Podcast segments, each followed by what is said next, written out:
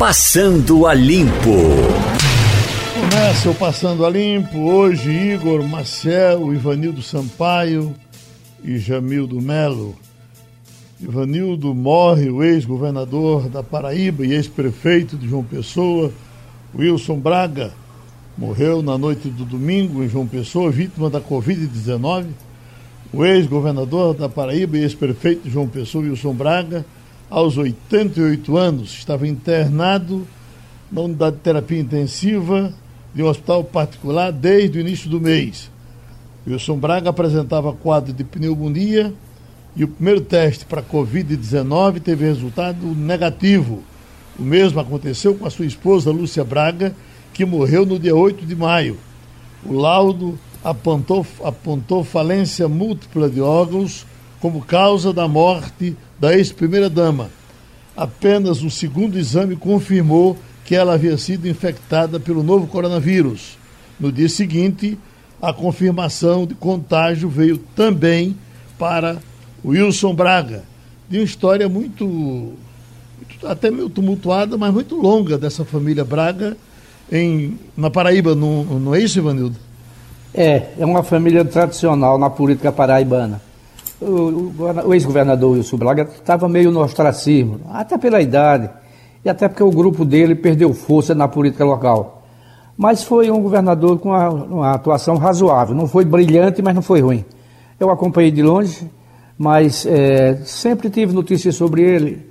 O meu falecido irmão Inaldo era amigo dele, de vez em quando me dava notícias. Ah, o Braga está assim, está assim, tá assado.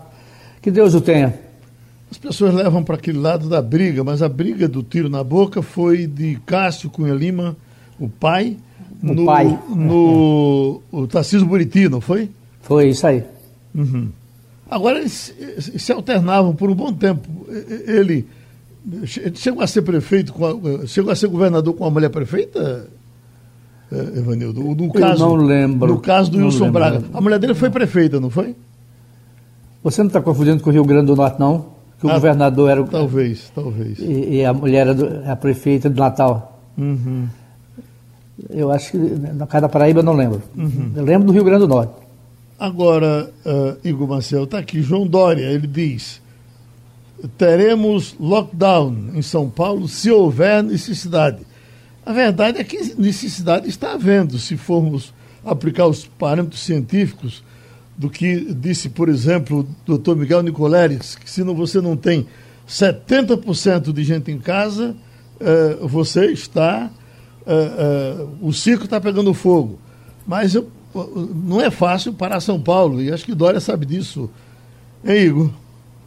É, Geraldo, muito bom dia para todos, muito bom dia aos participantes. A gente tem uma, uma dificuldade muito grande em aceitar que é preciso fechar para poder abrir.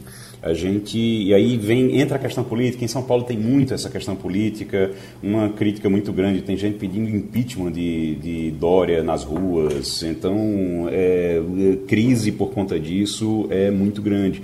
Infelizmente, a gente está deixando a política arrastar essa pandemia para um, um, ponto que a gente não deveria deixar. Isso está acontecendo em São Paulo e está acontecendo em vários outros locais, ou, pra, ou de um lado ou do outro. Você pega Minas Gerais com o governador dizendo que lá está tudo bem, está tudo maravilhoso, porque ele mostra números que estão cheios de subnotificação e a gente sabe que lá está subnotificado, tem muitas mortes lá e ele não tá, eles não estão registrando essas mortes, então realmente fica muito complicado. Um dos maiores pontos de subnotificação é Minas Gerais. Aí você vai para São Paulo, São Paulo a gente sabe que está muito grave, mas o governador não quer tomar uma atitude porque ele fica ali com medo de gerar uma crise política ainda maior. O fato é que ou você realmente decide, toma uma decisão nessa pandemia, ou então fica muito difícil para a gente chegar a uma, uma solução, ou pelo menos a, a, amenizar de alguma forma isso. Senão a gente fica nessa. É melhor fechar logo, passar um tempo fechado e voltar depois, do que ficar desse jeito, ó, fecha ou não fecha, fecha ou não fecha, enquanto as pessoas estão morrendo. E lá o presidente da FIEP foi, da Fiesp, né, foi para. teve aquele bate-papo com o Bolsonaro, e me parece que também ficou pela flexibilização uh, o máximo possível e lá também uh, tem acontecido passeatas relativamente grandes na Avenida Paulista, né, de, de, de, de empresários, uh, com a ajuda de empresários, pela reabertura. O que não acontece aqui. Aqui você tem um, um, um desconforto, mas um meio consenso entre as categorias produtivas, entendendo que, que não dá para ser diferente. Né? Não sei até quando, mas até agora você não tem tido eh, nenhuma, nenhuma voz absolutamente discordante partindo para a rua aqui. Acho que não tivemos até agora, ou tivemos. Mas, ô Geraldo, Oi. O, o, o problema é que a gente precisa ter um plano se a gente não tiver um plano, a gente não vai chegar em lugar nenhum. A gente fica meio que arrastando, a gente fica arrastando corrente todo dia, todo dia, todo dia, e a gente não tem um plano. Se você não tiver um plano, fica difícil, porque você precisa chegar e dizer. É, é como se você estivesse fazendo um, um, tipo de trabalho de, é, de convencimento, mas você, na hora que você vai convencer, você tem que oferecer alguma coisa também. Então você tem que chegar e dizer: olha, vamos parar tudo por 20 dias, 15 dias, 20 dias certo? Agora, para tudo, absolutamente tudo. Em compensação, depois a gente vai reabrir. Agora, quando você não tem coragem de tomar uma atitude dessa, você não consegue tomar uma atitude dessa, aí fica nessa coisa. A gente, ao invés de 20, a gente vai passar três meses, quatro meses, cinco meses, sei lá quanto tempo vai ser arrastando essa situação. Ô Gemildo, nos casos de, de Belo Horizonte, tem um de, de, de Minas Gerais, tem um detalhe interessante eu, por exemplo, não me lembro de nenhuma cidade onde o, o, o, vírus tenha partido do interior. Em geral, ele partiu nas capitais. Assim foi com Natal, assim foi com Fortaleza, assim foi com Recife, assim foi com São Paulo.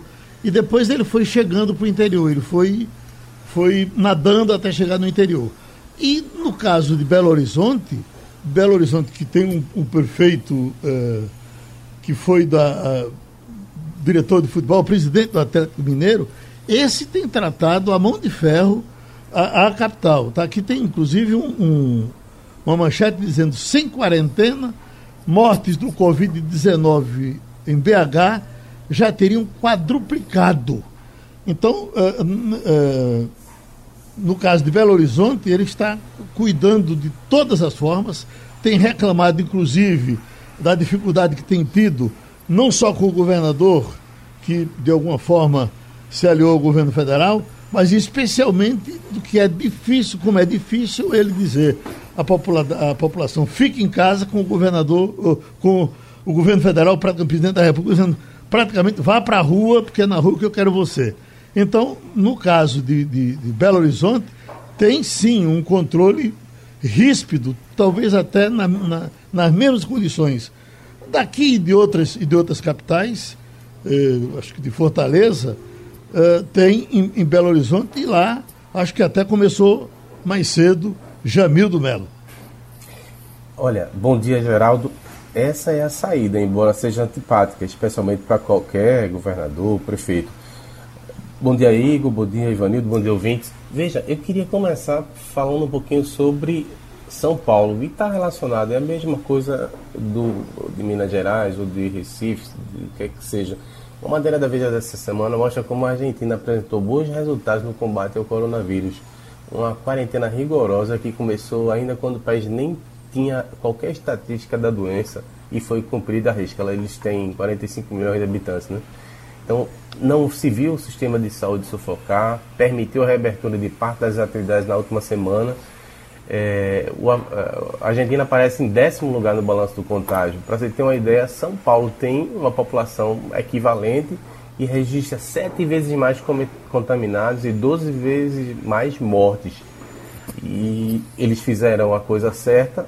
Lá para o dia 24 de maio agora, Buenos Aires já deve sair da, da ter o fim da quarentena. Ou seja, o caminho todo mundo sabe. Como disse Igor no começo, tem que fechar para depois abrir. Quem relutar em fazer isso, Texas, por exemplo, Estados Unidos, a, acabou de ter um ressurgimento de 2 mil casos lá, tinha aberto. Vários locais fazem isso, depois se arrependem e pagam um preço mais caro. Se fizer as coisas certas, embora seja doloroso, acho que se chega a um lugar bom. Também queria responder sua pergunta aí, perguntou sobre se, se foi para a rua aqui em Pernambuco, a oposição foi sim. Sexta-feira, promovido pela direita Pernambuco, teve um evento em Boa Viagem, uma carreata para peitar o, o, o rodízio, embora só tenha começado no sábado. É, e também líderes da oposição fizeram várias declarações contrárias à, à restrição. Uh, teve gente como a MBL que entrou na justiça para barrar, mas outras ações. Tem um movimento chamado Fiscaliza Brasil, que é ligado à delegada Patrícia, também entrou com uma ação, não teve sucesso. O do MBL não foi julgado ainda. Ou seja, a oposição está no papel dela de tentar questionar, tentar reclamar, mas seria ótimo que todo mundo tivesse indo na mesma direção, né? Ajudava bastante. O vírus já é por si só um grande inimigo. Eita. Uh, uh, agora, Ivanildo, eu estava acompanhando nesse fim de semana uma reportagem em Las Vegas. Você imagina que Las Vegas é só festa, Las Vegas é só aglomeração. Só aglomeração. Né? Porque você tem. É. Você, você em Las Vegas. Cassinos, é, grandes, grandes feiras, né? Em Las Vegas você praticamente. Quando você, você anda pela rua, você praticamente não vê ninguém. Agora você abre um cassino daquele, ele está super lotado com o pessoal jogando. E é o mundo todo presente em Las Vegas. Você imagine tudo aquilo parado, Ivanildo. É, Geraldo, o, o, o, os Estados Unidos, é, além de ter 50 estados, todos eles independentes, é, é, um país com regiões diversas, com culturas diversas, e os governadores têm que ter um protagonismo realmente exemplar. O que é, é, estava comentando agora que houve um pequeno movimento de protesto contra a medida do governo. Mas o que preocupa mais é que a gente não sabe qual é o plano que o governador, junto com o prefeito do Recife, tem, nem, não só para a região metropolitana, mas para o Estado. O que é que vai acontecer amanhã? Ninguém sabe, porque todo dia é um projeto novo, todo dia se estica uma coisa e morrendo mais gente, e o número de casos crescendo e o sistema de saúde cada vez mais perto do colapso e você cada vez mais preso dentro de casa. Quer dizer, é uma coisa angustiante, porque você não sabe o que, é que vai ser no dia de amanhã. Hum. Geraldo, só para complementar. Pois não. Na, na sexta-feira, um dia antes aí do, do início do decreto que previa o rodízio, né? É, o André Lon, que é o secretário de Saúde, ele informou que o Estado poderá ter a reabertura de todas as atividades no decorrer de junho. Eu fiquei muito feliz porque pelo menos já é uma luz no fim do túnel, né? Eu estava vendo um trabalho, mais um, do professor Manso, que tem contribuído, tem passado algumas informações para cá. Ele diz que nós estamos, nesse momento, na curva de aceleração que ele prevê por mais três semanas. Então seriam mais três semanas de absoluto cuidado, porque se poderia perder o controle, se é que o controle não, não está quase perdido no caso do Recife, pelo número de, de casos que vem acontecendo e de mortes que estamos tendo. Então ele prevê mais três semanas e aí a, a, a curva poderia ir baixando e aí as providências de, de, é de reabertura geral. estariam sendo, sendo tomadas. Me parece que Igor está querendo falar. É porque, Geraldo, a, a, existe uma, um, um desenho da, do funcionamento desse vírus. E esse desenho ele inclui aí 15 dias de um é, onde você pode não apresentar nenhum sintoma. Então você tem contato com o vírus agora e você passa 15, 15 dias sem apresentar nenhum sintoma. Então eu acho que essa conta que está sendo, que tá sendo feita é exatamente essa. É, olha, tem 15 dias, duas semanas e você conta mais uma semana para poder garantir ali, fechadinho, ninguém adoeceu, é, realmente, né, claro que todo mundo vai ter muita gente que vai adoecer, mas é, você tem uma diminuição já ali a partir daquilo e aí você vai poder voltar. Três semanas dá mais ou menos a gente voltar no, em meados de junho. Seria isso realmente que Jamildo está se referindo. É muito bom, agora depende, a gente precisa lembrar que depende de os níveis de isolamento continuarem altos. A gente teve níveis em torno de 60%, 63% no Recife. Esses níveis precisam continuar altos, se for possível até subir esse nível, porque o ideal é 70%. Se não chegar em 70%, isso quem diz é o neurocientista Miguel Nicoleles, se não chegar em 70%, a gente vai ter dificuldade realmente para sair. Para sair em junho, julho, a gente precisa agora fechar totalmente e respeitar isso o máximo possível. Vale a pena chamar a atenção que, o, que essa é uma coisa complicada para a população entender, que o resultado desse eh, lockdown é nós não teremos agora. Ele, é, é nesse espaço aí que você está dando para que tenhamos resultado dessa, dessa paralisação maior que estamos tendo hoje. Concorda?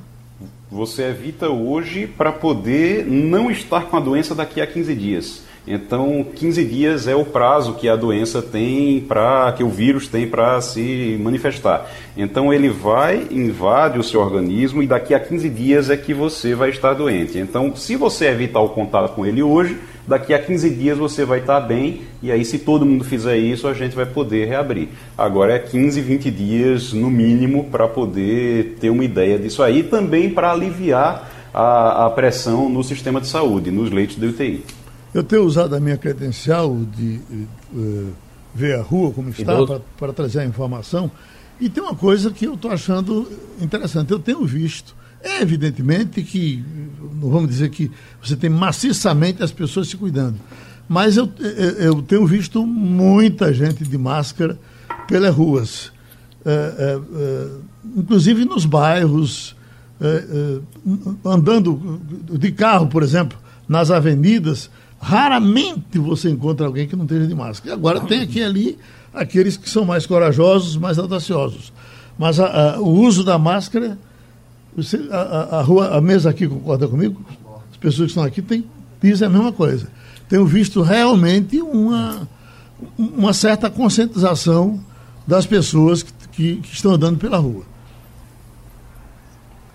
É verdade. É, Muita gente, eu verdade. não tenho saído de casa não, mas na minha rua, eu não moro em prédio, moro em casa.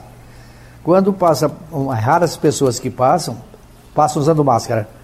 No supermercado, eh, eh, até porque os supermercados estão exigindo, 100% das pessoas que entram em supermercado, e qualquer um deles, estão entrando de máscara. Então, eh, já é uma coisa que a gente não via antes, né? Não entra sem máscara nos supermercados, Geraldo. E é bom lembrar que esse último decreto da quarentena, que é um lockdown né, que a gente está tá vivendo aqui, ele inclui a obrigatoriedade do uso de máscara em público, na rua. Então, saiu na rua é obrigado estar de máscara. A orientação dos policiais, pra, aos policiais inclusive, é que quando eles virem encontrarem alguém sem máscara na rua, eles têm que mandar colocar a máscara. Se não tiver máscara, manda para casa mesmo. Não vai multar, não vai prender, não vai fazer, não vai ter como fazer, mas vai dizer, olha, vá para casa. Você vai ter que ir para casa agora, você não vai poder continuar para onde você estava indo.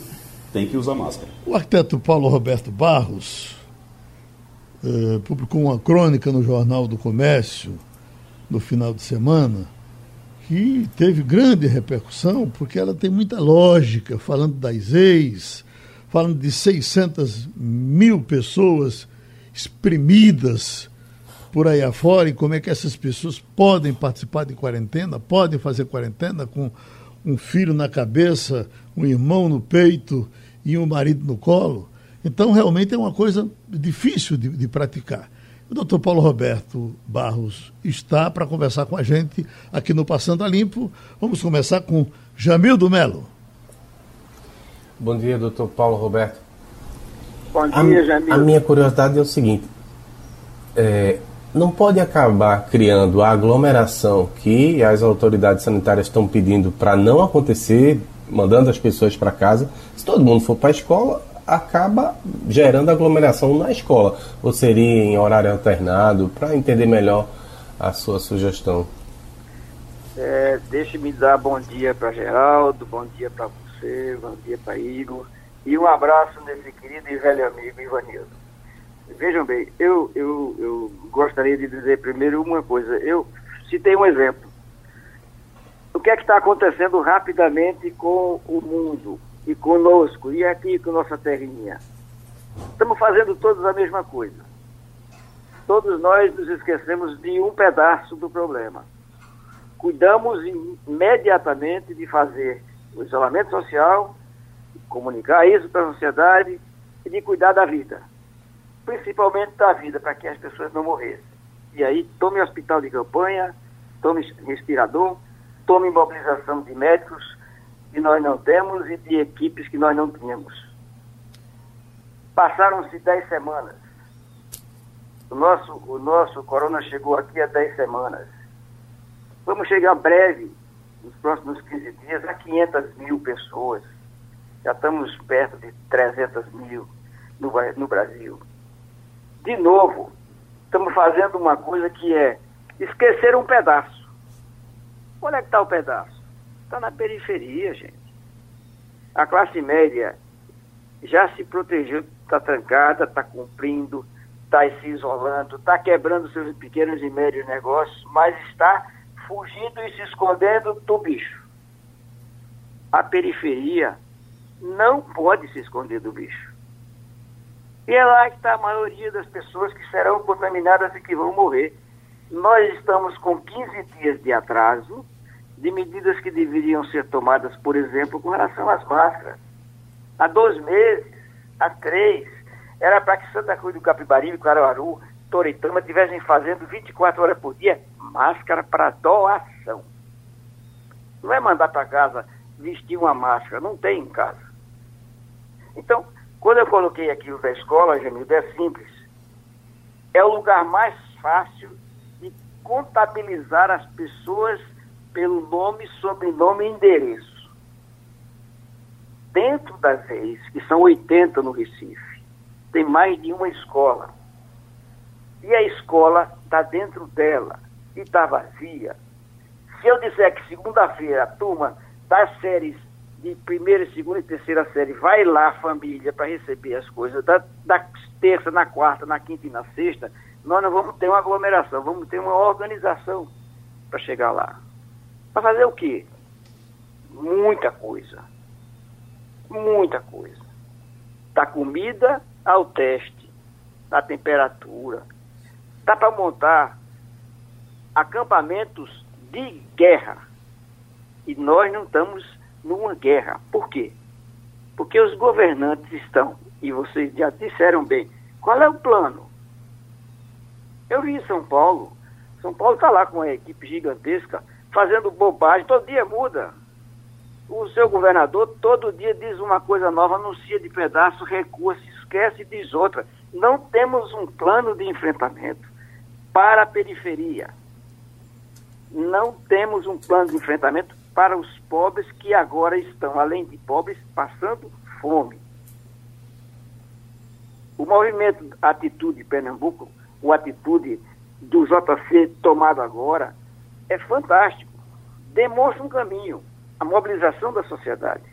Mas o governo precisa governar, estruturar, comandar. Não estou fazendo crítica ao meu governador, ao meu prefeito. Mas enquanto não vejo sentados com os 15 prefeitos metropolitanos tomando decisão, as pessoas vão sair de Paulista hoje para ir trabalhar em Suape. Não tem jeito, porque ele, ele trabalha em Suape.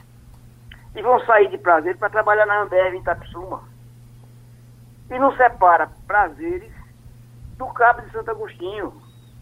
Como não separa Recife de Camaragibe, nem São Lourenço, nem Abelho Lima, nem Igaraçu de Olinda não dá para pensar nessa cidade de um pedacinho só. Doutor Paulo Roberto, eu queria uh, uh, lhe perguntar uma coisa, porque isso foi um, um, médico amigo meu, doutor Luciano Brown, e que, junto com outras pessoas bem intencionadas, querendo encontrar uma saída, porque também às vezes é importante saber que isso é um problema de todos nós e que qualquer contribuição que possa se dar, é, acho que é importante que as autoridades também escutem para saber o que, que pode ser feito. Então, ele dizia o seguinte, que numa reunião com uh, uh, outros médicos e com alguns amigos empresários, inclusive, lá na clausura onde eles estão, eh, ficaram pensando, chegaram a discutir o seguinte, olha, nós, essas pessoas que trabalham para a gente, elas estão nos seus bairros, sem condições de ficar em casa, com os problemas de ter um quarto para colocar uh, uh, seis, sete pessoas, se elas retomassem, se elas voltassem para o trabalho, para suas empresas, e a empresa dissesse, bom, aqui eu vou tomar conta de você, tudo bem. E aí, eh, a partir daí, cada empresa cuidaria. Nós temos um exemplo aqui, que é da, da Fiat. O que, pelo que estou sabendo, a Fiat voltou a, a trabalhar normalmente, mas com uma estrutura absolutamente controlada, passo por passo, tomando conta de cada um. Se cada, se, então, essa é a pergunta. As empresas poderiam assumir esse compromisso? Deixe meu trabalhador comigo, que eu tomo conta dele. O senhor acha que poderia ser uma saída? Vamos, vamos, vamos. Eu vou responder que sim, por uma razão. O da padaria não está sendo cuidado. Sim. O do supermercado não está sendo cuidado. O da fábrica de alimentos não está sendo cuidado. O que é que setores que podem cuidar, e aí cuidar para valer, não podem operar? Uhum. Ivanildo Sampaio. Ivanildo Sampaio? É, é, deixa, deixa eu só terminar ah, sim, a não. pergunta, que ela é muito, muito importante. Pois não. Muito, muito importante. Ela toca na, na, na questão central do que é o isolamento. E aí o isolamento é, das famílias está resolvido na classe média. Está resolvido para esse segmento. O isolamento dos pobres não foi cuidado, nem pela comunicação de todos nós, nem pelo, pelo gerúndio. Para os pobres, nós estamos no planejando, no contratando, no comprando, no implantando, no testando nos próximos 10, 15 dias. E foi colocado agora com muito, muita propriedade, nós estamos sempre com 15 dias atrasados. Todas as medidas de hoje, a gente só sabe se tem efeito daqui a 15 dias, porque o mal já está feito. A exponencial já cresceu. Nós estamos numa guerra, minha gente, no meio do deserto, com um inimigo invisível e um visível. O invisível é o corona. O, o visível é a fome, o invisível é o corona. E está na periferia, e não tem hospital de, de campanha que aguente. Esse é o drama que eu estou vivendo e estou vendo isso todos os dias nos anúncios. Sim, pode. Como pode? Converse com o setor da construção civil agora, chame o presidente e da ADEME, que eles vão dizer o que, é que eles estão programados e planejados para fazer com o seu funcionário. Estão preparados. Comprar EPI, comprar equipamentos, treinaram, prepararam pessoas tem, tem termômetro para testar, tem forma de fazer quando chegar o cara que está com febre. Eu, eu, foi alegado, quando, quando, essa pergunta foi feita, Sim. aqui mesmo no Passando foi alegado que mas e os ônibus que viram superlotados? Nós temos aqui um exemplo seguinte: quando, quando tem greve de ônibus, as empresas no dia anterior já se reúnem com seus trabalhadores e mandam buscar em casa, encontram um jeito de trazer. E, e, e, precariamente, porque ninguém vai esperar que funcione 100%, mas precariamente funciona, inclusive, quando tem greve de ônibus, não é isso? O setor, é assim, os, os setores organizados precisam sentar na mesa com um grupo gestor e, um, e uma guerra, que é uma guerra da sociedade, para começar a abrir canais.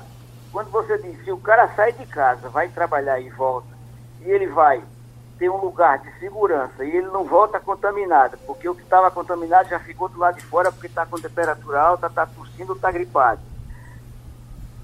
É o mesmo caso do que estão indo e voltando da padaria, da farmácia. Da rádio. Para a rádio. Vocês estão trabalhando aí, uhum. porque vocês precisam trabalhar. Vocês precisam estar falando e informando para o cidadão. Então, nós estamos tomando medidas, e desculpa que eu escrevi assim, depois me arrependi, respeitando os governantes que estão enlouquecidos. Ser governo hoje é de enlouquecer, não se sabe para onde caminhar para enfrentar esse monstro. Eu, eu, eu chamei de efeito manada. Nós estamos copiando e o outro copiando do outro, e o outro copiando do outro, e aí de repente aparece Suécia, Nova Zelândia e Coreia do Sul, pelo amor de Deus. Uhum. Itália, não tem não, Basília Teimosa, Coque, Coelhos, Pina, Pode, não tem na Itália não. Gente, olha para olha São Paulo e olha para o Rio de Janeiro e olha para aqui para Recife. São centenas de milhares amontoados. É outra coisa. A crise exponencial já está contratada. São Paulo já sabe que daqui a 10 dias não tem mais nenhum leito. Onde o pobre do secretário de saúde de São Paulo, eu fiquei com pena dele, ele diz isso umas cinco vezes, com medo de baixinho. 10 dias lotou. Lotou o quê? Tudo que foi feito para cuidar da doença. Lotou mesmo, vai lotar. Vamos para Ivanildo agora, Ivanildo Sampaio? Ivanildo Sampaio. Antes dele falar, eu digo, olha, cuidado, cuidado, que eu tenho medo da sua fala, que você é cortante. Mas vamos lá. Querido Bom dia, amigo, Paulo. Um abraço. Bom dia. Você falou na questão das ex, Sim. que é apenas mais umas que se juntam na região metropolitana do Recife ao caso do coronavírus. Isso. Essas ex foram criadas na gestão do Gustavo Kraus quando prefeito. Isso. O que é que deu errado nas ex e como elas estão contribuindo para que cresçam os casos de coronavírus no estado? Vamos pelo fim. As ex é onde os pobres estão, estão morando. As ex é onde mora o pobre. Às vezes é a famosa periferia ou a favela. São as áreas é, fora do padrão legal da lei de uso do solo, das regras de construção, etc. Elas são aglomerados urbanos, ou seja, comunidades que se juntam em áreas que foram uma pequena invasão, terrenos vazios, beira de mangue, é, e morro. Como o morro é complicado, o pessoal foi pobre indo para o morro e foi ocupando o morro. Hoje, da Avenida Norte até o centro de Paulista é uma vez só. Tem vários nomes, não é uma, é uma cidade só, só tem telhado. Cobre, todos os morros estão cobertos de telhado. E no Ibura é a mesma coisa. Ibura, Jaboatão, Ibura, Recife é a mesma coisa. O que é que, o que, é que nasceu? Nasceu na época em que estava se botando os pobres para Maranguape, botando os pobres para Paulista, passava o trator, tirava os pobres, jogava lá nos conjuntos habitacionais do BNH. E aí a Igreja Católica, e aí as pessoas se organizaram, as comunidades, se fortaleceram e começaram a ter a luta pela terra, a posse da terra. Era uma delegacia de polícia na prefeitura em 1979. Eu era presidente da UB, secretário de planejamento era Luiz Otávio Cavalcante. E a gente não sabia o que fazer da vida. Até que um dia sentamos os três, só tem um jeito. Tira a lei e uso do solo de cima das leis, porque aí não tem mais fiscal vereador, que tinha vários fiscais de obra vereador, e acaba com esse negócio de estar tá todo dia derrubando casa. E aí foi criada a lei, a, a, as num artigo só. As zonas tais, tais, tais, tais, tais, tais, tais, limitadas nesse bairro são zonas especiais de interesse social e vão ter leis, leis específicas para urbanizar e titular a posse da terra. Isso foi feito no COP, os Coelhos, Brasil Teimosa e mais outras áreas da Zona Norte. Acontece, isso é um negócio muito bom, se mantiver como ex. Por que é bom? 50% das ex são de donos de imóveis de invasão locados. Isso está dito no estudo de 2017 da Prefeitura do Recife, 44% das casas são locadas. É um negócio hoje muito bom. E agora, como pode ter quatro pavimentos, então tem quatro andares. São edifícios dentro das leis, colados um no outro, com um beco de um metro e meio de largura para passar. Não dá para tratar de forma normal. Doutor Paulo Uma Roberto. doença dessa não dá para enfrentar se não for para dentro do lugar. Já estamos com o jurista Joaquim Falcão no, no programa Passando a Limpo agora. E deixa eu fazer uma pergunta para ele logo e depois, já já, os amigos vão entrando. É, porque, doutor Joaquim Falcão, é, eu li um, um, um, artigo de um também jurista dizendo que o grande poder do Brasil neste momento está com o doutor Aras, procurador-geral da República. Este é o homem mais poderoso está acima de tudo no presente momento, por conta dessa conjuntura de confusão que nós estamos tendo. O senhor concorda com ele? Eu concordo, mas é, eu concordo, mas ele está precipitado. Hoje é, o homem com mais força é o Celso Melo, porque o Celso Melo vai assistir o vídeo e vai tirar suas conclusões e vai, é, então, solicitar ou não providências duárias, denúncia contra o presidente. Aí, então, só daqui a dois, três, quatro, cinco dias, a bola vem para o Arias. E aí ele vai ter o seu minuto de fama, é, porque ele terá que decidir se denuncia ou não o presidente da República. De modo que ele está na linha, mas ainda não está na vez dele. Ivanildo Sampaio. Bom dia, professor Joaquim. Bom dia, Ivanildo. Já nas informações que nós temos hoje, nas denúncias que foram feitas, nas coisas que têm vazado para a imprensa, já haveria um clima, uma condição legal para que se pedisse o impeachment do presidente? Olha, é, eu acho que não é por falta de argumentos, não é? Você, por exemplo, da lei de 1950, você diz que é crime proceder de maneira incompatível com a dignidade, honra e decoro do cargo. Ora, você xingar palavreados é, é, é, de baixo calão, instituições da República e, e autoridades da República é, é claramente é, incompatível com a dignidade, aliás, não do presidente, mas de qualquer pessoa. E de modo que, Vanildo, eu vejo que não é por falta de argumento, é por falta ainda de condições políticas. O presidente tem ainda cerca de 27% de apoio. Ora, é muito difícil um país enfrentar o impeachment de alguém que tem 27% de apoio. Ele tem ainda esse movimento do centrão, é, de cooptação do centrão, onde vai ser difícil, nesse momento, é, ele ter os votos necessários para sair do cargo ah, pelo Congresso. Né? É, e tem um terceiro fator, que é o coronavírus, onde as pessoas ainda preferem encerrar essa etapa do que mudar presidente. Então, argumento tem. É, fatos que ele fez é, são claros.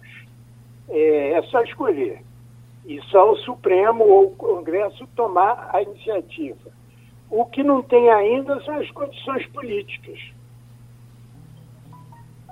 Igor Marcel? Doutor Joaquim, muito bom dia.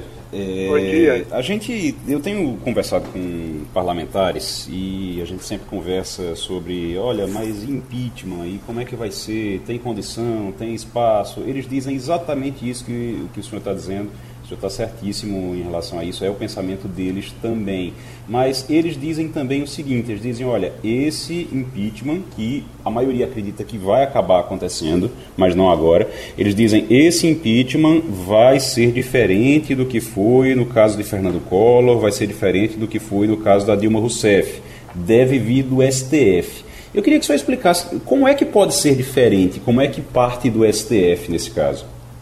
Ah, é, você sabe que hoje em dia a imaginação constitucional ela, ela está muito ampla. Né? Outro dia eu estava conversando com um jurista emérito, né? ele e, e você já tem uma ação é, no Supremo que diz que pede que o, o Rodrigo Maia decida e, sim ou não, os diversos pedidos de impeachment. O, o Rodrigo Maia está como uma espécie de muro de Berlim. Ele, ele é um dique para os diversos pedidos de impeachment que já existem. Né? Agora, a questão é se o Supremo está disposto a tomar essa decisão. E aí eu tenho uma, um entendimento que é o seguinte: você veja hoje, hoje o Celso Melo vai assistir o vídeo da famosa reunião. Né? Nessa, nesse vídeo tem críticas de baixo calão ao Supremo, a gente já sabe.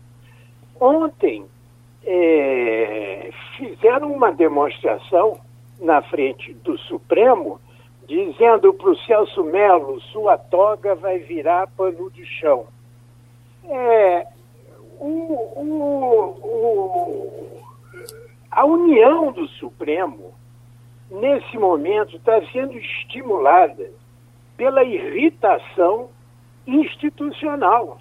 Ou seja, é, é muito mais uma autodefesa de ataque que mexem emocionalmente. Por exemplo, eu vou dar outro exemplo.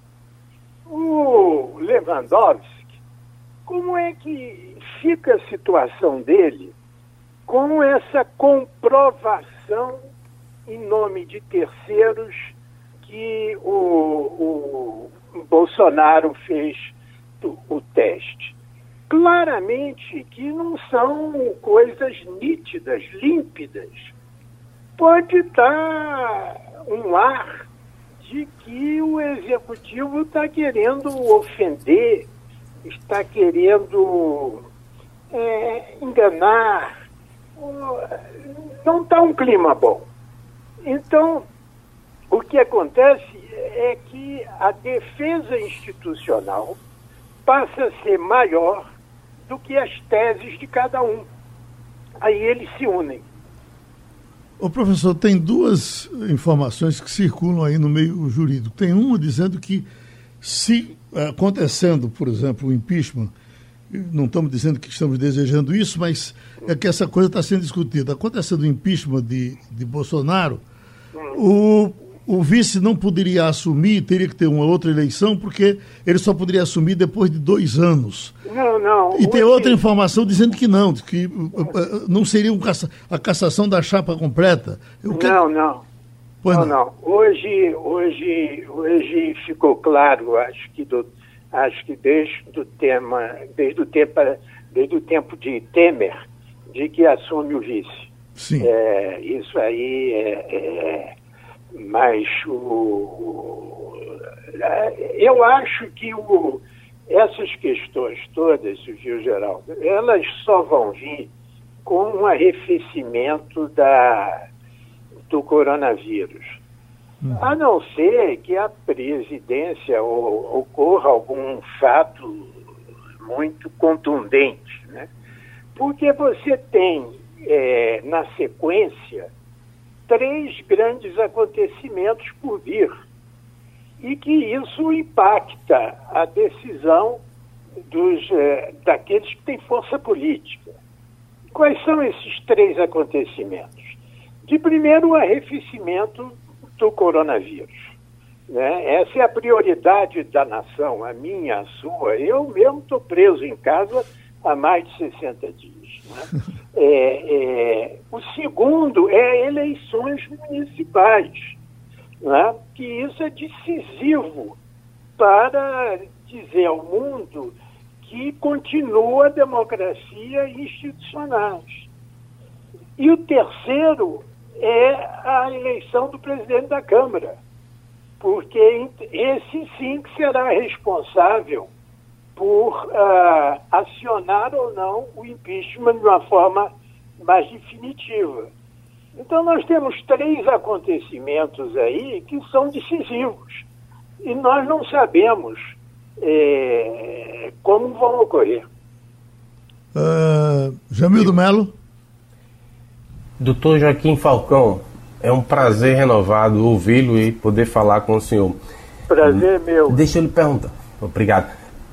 Nesse final de semana, o presidente promoveu mais um ato na porta do palácio. Menos mal porque os militares ah, tiveram bom senso e pediram para esconder as, os ataques diretos ao STF e ao Congresso. Né? Tiraram da frente, botaram para mais para longe do, do Planalto. De qualquer maneira, eu queria lhe perguntar isso. A gente vive hoje uma espécie de presidencialismo de confrontação. Isso vai nos levar aonde? O senhor acredita que a gente caminha irremediavelmente para uma espécie de ruptura institucional no, no clímax? Olha, eu, eu conversei ontem muito tempo com a pessoa de quem eu gosto muito, que é o ministro Aires Brito. Né? Aliás, é, é bem ligado aí a Pernambuco, passa sempre a, o ano novo aí nas praias. E o Brito fez uma observação que eu estou me, me segurando nela. A observação de Brito é que é, esses 30 anos de democracia, 32 ou mais, é, é, nos, nos consolidou uma nova cultura, que é que existe que é a institucionalização ou seja, mais do que pessoas, o país funciona através de instituições.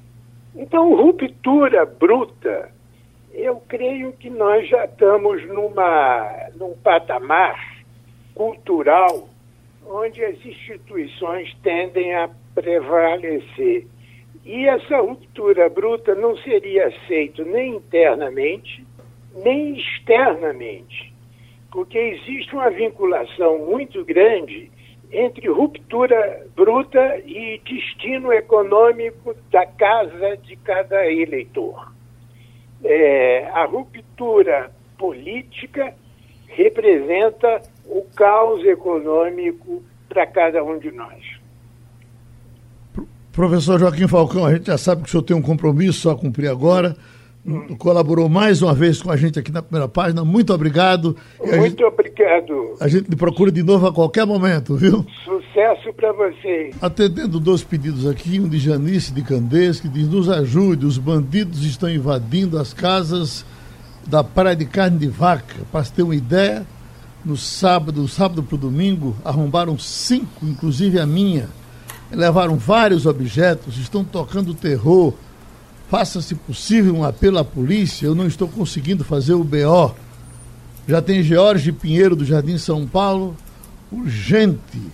Amigos, quem puder ajudar, divulgar. Acabaram de roubar o carro do meu irmão da frente de casa, modelo Kombi, ano 2010 placa KIR 1491. KIR 1491. Favor, quem encontrar por aí, entrar em contato com o telefone 9868 2030. 988. Peraí. 98868, são dois oito, são, são três oito nesse bloco aí. 98868 2030. Dizer pela última vez, 98868 2030. Romualdo de Souza, Brasília, hoje, Romualdo, a agenda está pesada? Olha, Geraldo, pesada estaria se fosse verdadeira a informação do ministro Marcos Pontes, aquele ministro astronauta. Hoje completam-se 33 dias que ele prometeu um remédio que seria a salvação da lavoura, o remédio secreto, a Anitta secreta do ministro Marcos Pontes. Até agora, o remédio não chegou. Hoje ele tem uma audiência com o presidente Jair Bolsonaro e o mais provável mesmo é que na reunião de hoje ele seja informado de que o Ministério de Ciência e Tecnologia vai ser repassado para integrantes do Centrão. Portanto, Marcos Pontes, que primeiro queria viajar pelo espaço, gastou 10 milhões de dólares nosso no governo do presidente Lula, viajou para o espaço, voltou, ficou famoso, entrou no PSB, depois virou ministro de Bolsonaro, afirmou que tinha um remédio para salvar todo mundo do coronavírus. Até agora, esse vermífugo não teve efeito assim esperado e o ministro hoje deve ter a última audiência com o presidente Jair Bolsonaro. Já na casa do ministro Celso de Mello, tem sessão de cinema, Geraldo Freire. Jamil do Melo. É, hoje a gente não tem, não, a, a menina? Não. Ah, tá. Olha. Eliane. Cantanhede não veio. Bora, vamos Isso. em frente. É, Romualdo, agora Fala, esse afastamento aí do Serve astronauta é para. Desculpa? Serve o menino? Serve Sim, demais. serve, claro. Vamos lá. É porque não, eu não estava sabendo. Só, só, só, um detalhe Olha. que é, é, é, a Eliane está doente. Eu, ninguém sabe, claro, não deve ser tudo no mundo é corona, mas ela está doente eh, Romualdo de Souza, como sempre, eh, trazendo as coisas de Brasília para nós. Oi, Romualdo. Com certeza. Rom, Romualdo, esse Fala, afastamento do astronauta é para abrir espaço para o Centrão, não é isso? É verdade. O Centrão está querendo vagas em secretarias importantes do Ministério da Saúde, porque, porque é maior, o maior orçamento da esplanada dos ministérios e também quer alguns dos ministérios, como, por exemplo, turismo e também o Ministério de Ciência e Tecnologia. Turismo, eu não sei se o presidente entrega ao Centrão, mas ciência e tecnologia já está na planilha dos cargos que devem ser distribuídos pelo Palácio do Planalto. E por que tudo isso? Isso? Porque o presidente está fazendo agora o caminho inverso daquilo que ele prometeu. Bolsonaro prometeu que governaria com as bancadas, da bala, da bola, da Bíblia e por aí afora. Não deu certo. Então agora vai governar com os partidos e grupos importantes e fortes aliados como o Centrão, que serve a todo governo que estiver de plantão, Jamildo. Igor Marcel. O Romualdo, a gente está acompanhando essa movimentação do Centrão que você está falando agora, mas até que ponto o Centrão é um porto seguro para Bolsonaro? A gente sabe que no, no, no, caso de Dilma Rousseff, tinha partido do Centrão que tinha é, blocos inteiros, ministério de porteira fechada, e isso não adiantou para ela, isso não resolveu a vida dela. Até que ponto o Bolsonaro tá, pode estar tá contratando uma traição para mais para frente? Pois é, eu me valho da, da frase do ministro da Casa Civil do governo Dilma Rousseff, Jacques Wagner, quando chamou a presidente para uma conversa, e a presidente perguntou, mas nós não temos o Centrão?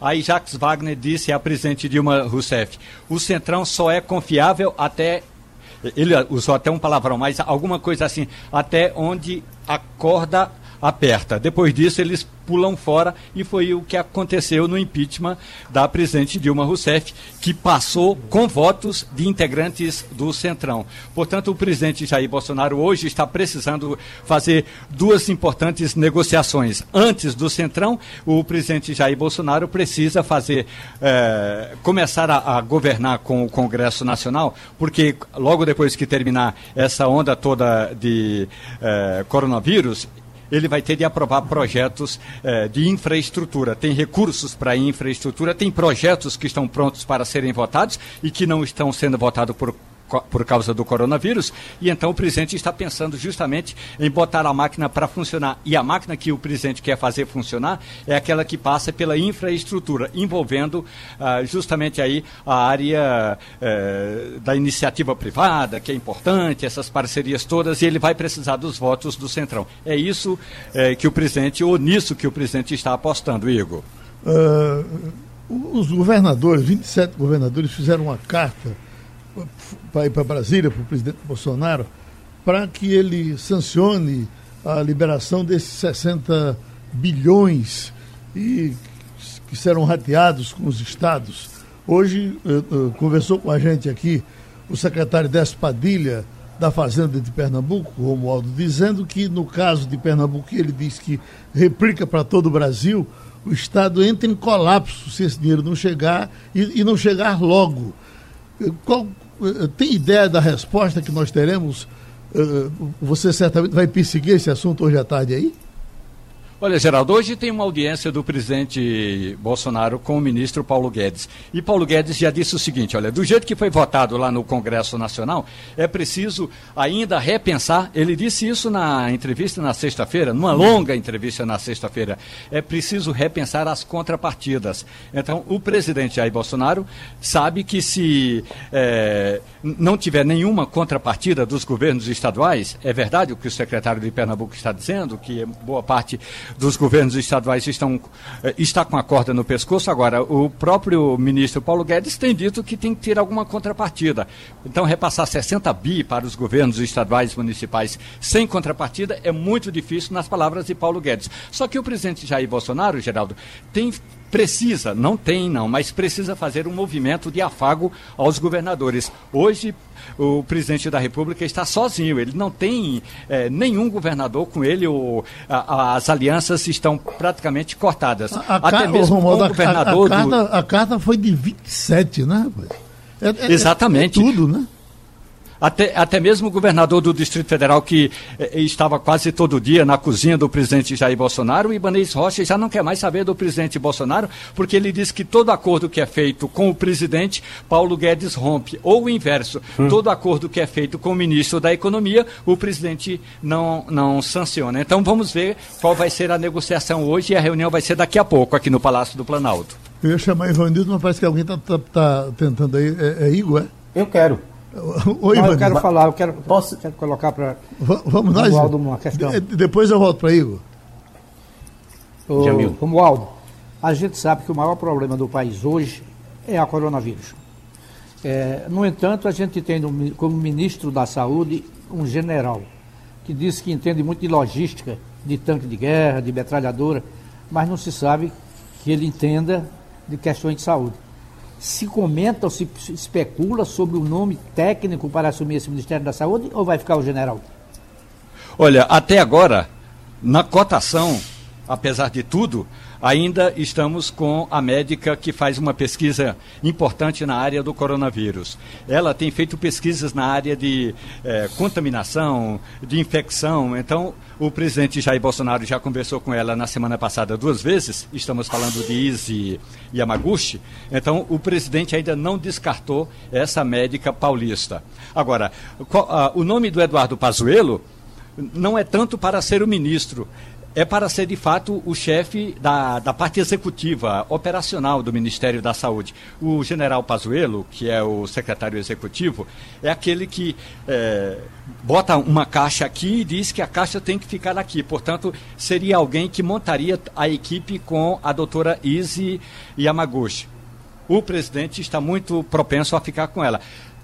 É claro que havia uma uma tendência muito forte para que Osmar Terra voltasse ao Ministério. O problema é, é, que os secretários de saúde, aquele conselho de secretários de saúde, já fez chegar ao presidente Jair Bolsonaro que Osmar Terra, mesmo sendo médico, não tem o apoio dos secretários. Ô, ô, Romualdo, eu vi muita coisa da doutora Izzy Yamaguchi nesse fim de semana e tive uma impressão muito boa dela. Ela, eh, como cientista, ela é credenciada, como gente, ela parece ser uma senhora educada, fala, fala manso. Resta saber como seria ela como administradora. Mas me parece que é até um pouco fora desses que eles gostam de levar, que é gente que gosta de, de bordoar. Parece até que ela que é uma mulher de fino trato, viu? Olha, pesquisadora ela é, ela é Geraldo. Ela, aliás, ela tem várias teses de pesquisas em vários eh, programas eh, de combate a vírus e combate a pandemias. Isso é fundamental.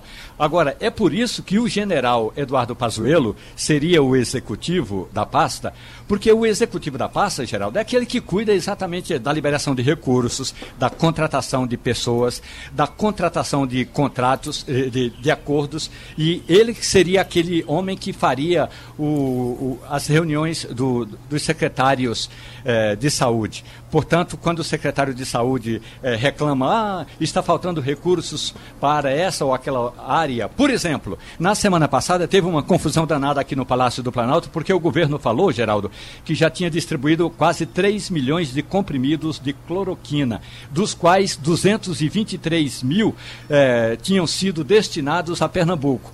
Ou seja, o general Pazuello disse que esses é, comprimidos foram enviados a Pernambuco e o governo de Pernambuco me mandou uma nota dizendo que não chegou tudo isso, não. Não tem 223 mil comprimidos de cloroquina em Pernambuco. Aí eu devolvi a pergunta e o general Eduardo Pazuello me mandou um, uma nota dizendo o seguinte: que vai. É, reavaliar as informações que ele tem no Ministério da Saúde, mas é, é, é só para dizer, o homem tem uma planilha nas mãos. Pode estar errada a planilha, mas ele tem uma planilha nas mãos de recursos e de equipamentos que estão sendo distribuídos aos governos estaduais. Esse seria o executivo do Ministério. A professora Izzy Yamaguchi seria mais alguém que tocaria a parte científica da saúde. Quem vem agora? Geraldo. Oi. Eu, Jamildo.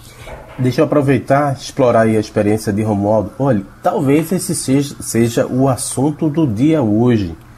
Celso de Mello vai assistir ao vídeo para decidir sobre se abre ou não abre o sigilo da agora já histórica reunião no Palácio Planalto no dia 22 de abril. Aí eu te questiono, você tem alguma informação de bastidor ou a sua impressão pessoal? Ele vai abrir esse sigilo ou não vai abrir? Vai atender o pedido da defesa de Moro ou a, do PGR? Olha, né, eu acredito que Celso de Mello, eh, independentemente da forma como ele foi xingado e achincalhado nas manifestações do último fim de semana, ele vai liberar eh, eh, apenas em parte. É, porque ele entende que tinha ali alguns trechos. Aliás, ele já. A, a, orientação que ele recebeu foi assim: na primeira sessão de cinema desse vídeo, o ministro Celso de Mello mandou um juiz auxiliar. E o juiz auxiliar recomendou ao ministro Celso de Mello liberar apenas a parte relacionada ao assunto Sérgio Moro. Porque tinha ali alguns assuntos, alguns temas que são temas é, sensíveis a política brasileira, a política internacional, as relações internacionais. Então eu acredito que Celso de Mello, por aquilo que ele já ouviu, a não ser que ele esteja literalmente muito puto da vida com todo o xingamento que ele recebeu no final de semana. Mas isso não. Eu acredito que ele vai liberar apenas uma parte do vídeo. Eu tenho aqui uma informação, uhum. Romualdo. 78% Sim. das empresas não tiveram acesso à ajuda emergencial do governo. Quer dizer, essa reclamação que vem sendo feito, feita pelos secretários é acompanhada por 78% das empresas que também não tiveram acesso ao dinheiro que teria sido prometido. Geraldo, esse dinheiro não é propriamente dinheiro do governo federal, tá certo? O governo uhum. federal entraria apenas fazendo uma parceria com os bancos privados. De fato, é, até onde nós apuramos, e essa foi uma das reclamações dos empresários na semana passada ao presidente Jair Bolsonaro, que uma coisa é o governo dizer que serão liberados recursos para a iniciativa privada. A outra coisa é a iniciativa privada bater na porta de um banco público e receber do BNDES, por exemplo, a informação de que esse dinheiro está com o banco privado. Então, essa tem sido a maior dificuldade. A outra questão é que os empresários não conseguiram dobrar o governo federal num quesito importante. Empresa que tem dívida com o INSS, nem adianta bater na porta do banco público ou privado que não vai vai ter dinheiro. Esse está sendo um problema sério porque algumas das empresas estão inadimplentes com a Previdência Social, Geraldo. Ok. Igor, tem uma pergunta na ponta da língua, Igor? Ok, só queria, só queria mesmo saber de Romualdo se a gente vai ter para alguma novidade em relação a essa investigação, a essas denúncias que foram feitas pelo Paulo Marinho é, sobre Flávio Bolsonaro. Isso vai entrar no processo atual? Vai né, nessa investigação que já está em curso na Polícia Federal? Vai ser uma nova investigação? Já tem alguma informação sobre isso? A, a Polícia Federal divulgou uma nota ontem dizendo que todas eh, as notícias de eventual desvio de conduta devem ser apuradas. Ponto. Agora, mesmo a Polícia Federal vai reabrir a investigação. Já havia sido levantada uma suspeita de que aquela operação chamada de Furna da Onça teria sido vazada. Aí abriu a investigação, fechou a investigação, agora vai ter de reabrir. A questão toda é a seguinte: a oposição já protocolou um novo pedido para que o Ministério Público reabra essa investigação. A outra ponta da investigação seria no próprio Conselho de Ética do Senado Federal. Mas aí o presidente do Senado, Davi Alcolumbre, disse que não tem espaço para o Conselho de Ética se pronunciar nesse momento. Por quê? Porque envolve um senador e envolve um suplente de senador. Vamos imaginar que, por alguma razão, o Flávio Bolsonaro fosse caçado. Quem assumiria? O Paulo Marinho, que é o suplente primeiro que está fazendo a denúncia de que a operação é, que fala aí da Furna da Onça teria sido vazada. E como é que foi o vazamento, segundo Paulo Marinho? O próprio senador Flávio Bolsonaro, eleito Flávio Bolsonaro, teria sido informado pela Polícia Federal de que era fundamental tomar alguma providência com relação a Queiroz. E foi aí que o Queiroz e uma parente eh, do auxiliar de Flávio Bolsonaro foi afastado. Portanto, essa da parte da Polícia Federal há a informação de que o processo vai ser reaberto lá internamente pela Corregedoria e a Procuradoria-Geral da República já recebeu o pedido da oposição para abrir esse processo. Aqui no Conselho de Ética do Senado Federal, Igor, esse assunto não vai andar porque nada ou boa parte eh, dos processos no Conselho de Ética estão engavetados temporariamente, Geraldo. Deixa eu pedir aqui a Júnior Lacerda de Boa Viagem, que está querendo um contato com a gente, que por gentileza passe o seu telefone, o endereço, se possível, o telefone e endereço, ou somente o telefone, aqui no Interativo, onde ele mandou um recado, porque ele quer o contato, mas não, uh, a gente não sabe como chegar até ele. E aí, Romualdo de Souza, muito obrigado. Igor Marcel, muito obrigado. Ivanildo Sampaio, Jamildo Melo. E terminou Passando a Limpo. Passando a Limpo.